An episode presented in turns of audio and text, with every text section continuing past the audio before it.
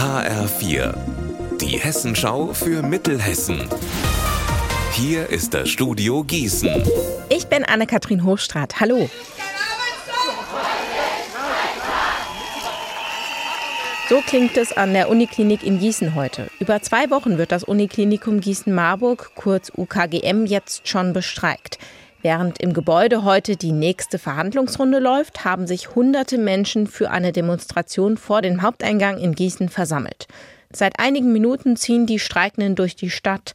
Unter ihnen ist auch Chantal Lau. Die 19-Jährige ist im zweiten Jahr der Ausbildung zur Pflegerin und hat uns gesagt, wir sind mal wieder hier draußen, um immer noch zu kämpfen für bessere Personalbesetzung, für Entlastung für uns alle. Ähm, wir sind jetzt schon seit 17 Tagen, glaube ich, am Streiken, also schon eine ganz schöne Weile. Heute ist nochmal ein besonders wichtiger Tag, heute ist Stichtag, heute sind nochmal Verhandlungen. Wir haben die Hoffnung, dass der Streik beendet werden kann jetzt. Und dafür wollen wir nochmal richtig Stärke zeigen, nochmal richtig zeigen, wir wollen das, wir brauchen das, wir setzen uns weiterhin dafür ein, so lange wie es sein muss. Äh, und wir sind guter Dinge, dass es auch was wird. Wie kann Solarenergie noch besser werden? Damit beschäftigt sich ein Physiker der Uni Marburg zusammen mit einem internationalen Forscherteam.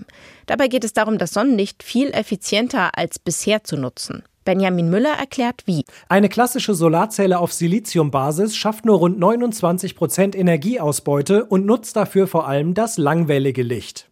Die Lösung sollen Tandem-Solarzellen sein, die in zwei Schichten sowohl das langwellige als auch das kurzwellige Licht voll ausnutzen und in Strom verwandeln.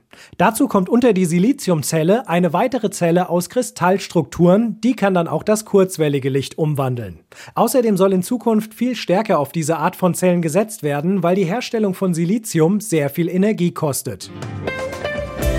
Unser Wetter in Mittelhessen. Heute zeigt sich der April mal wieder von seiner nassen Seite. Am Nachmittag lockern die Wolken dann ein wenig auf. Es ist generell etwas kühler als zuletzt, bei bis zu 12 Grad in Lich und 12 Grad in Stadt Allendorf.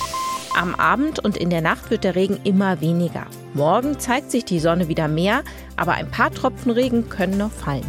Ihr Wetter und alles, was bei Ihnen passiert, zuverlässig in der Hessenschau für Ihre Region und auf hessenschau.de.